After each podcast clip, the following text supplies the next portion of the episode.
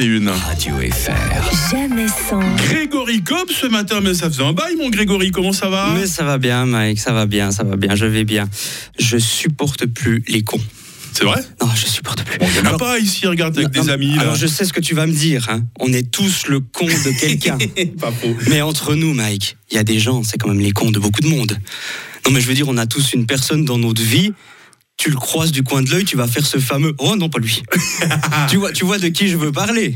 Euh, je, je connais tes têtes de turc depuis le temps. Hein. D'ailleurs, s'il y a des auditeurs qui voient pas du tout de quoi je veux parler, désolé, mais faut vous poser les bonnes questions. Et, et ce qui est terrible, c'est que ce- c'est pas un problème d'être con à un moment donné. Le problème, c'est qu'il faut pas pérenniser la situation, tu vois, Mhm. c'est ça toujours le challenge. On est tous cons à un moment donné. Tu vois, moi, il y a deux jours, j'étais au volant avec ma femme, elle était sur le siège passager, elle m'a parlé, j'ai pas compris ce qu'elle a dit. Tu sais ce que j'ai fait? Non. J'ai monté le son Oh non ah de non. la voiture. J'ai monté le son. Tu vois que je suis pas une preuve d'intelligence quand même. Franchement. ces scènes de ménage droit derrière. hein. Non mais je te jure. Et, et- et j'ai une petite anecdote d'ailleurs. Il y a quelques mois, euh, euh, je rencontre une personne. Alors c'est pas un ami, hein, je me dédouane. C'est pas un ami, mais c'est une personne que je connais. Et lui, je sais que la connerie, comment dire.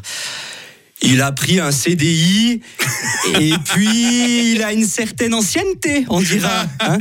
Euh, et, comment, et au bout de cinq minutes, ça fait cinq ans que je l'ai pas vu, cinq minutes euh, qu'on parle, il commence à me parler des Illuminati qui nous gouvernent, tout ça. Oh J'étais là là. là là là. Oh là là, mais t'es sûr de ton histoire? Il m'a dit, c'est forcé que ça existe, on en parle trop. Hein. C'est ça ton argument, c'est forcé que ça existe, on en parle trop? Tu sais, euh, on parle aussi beaucoup des dragons. Et pourtant, euh, non mais c'est pas un vrai argument. Mais après, la connerie, je me suis rendu compte d'une chose, c'est que la connerie, au fur et à mesure de ta vie, on peut te pardonner. Quand tu es petit, la connerie, on te pardonne. Parce que la connerie, quand tu es petit, est très proche de la mignonnerie.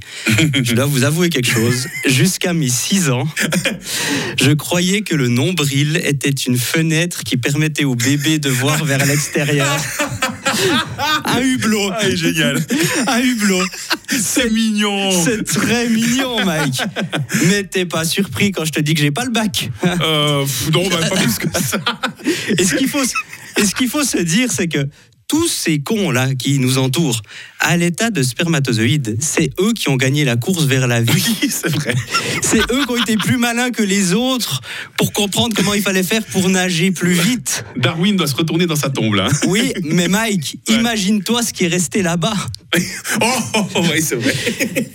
Et mesdames et messieurs, je suis désolé, mais si on pousse le raisonnement jusqu'au bout, le plus flippant, c'est de se dire que ça veut dire qu'en permanence, sur Terre, en permanence, on a la meilleure version de l'humanité. Et parfois, on est en droit de se poser la question. Dernièrement d'ailleurs, euh, je me suis rendu à Payerne. Et j'irai pas plus loin de cette blague. Bah, bonjour la broie qui nous écoute, ils doivent t'adorer. Merci beaucoup. Radio FR. Jamais sans. Maurizio demain matin, Doualipa.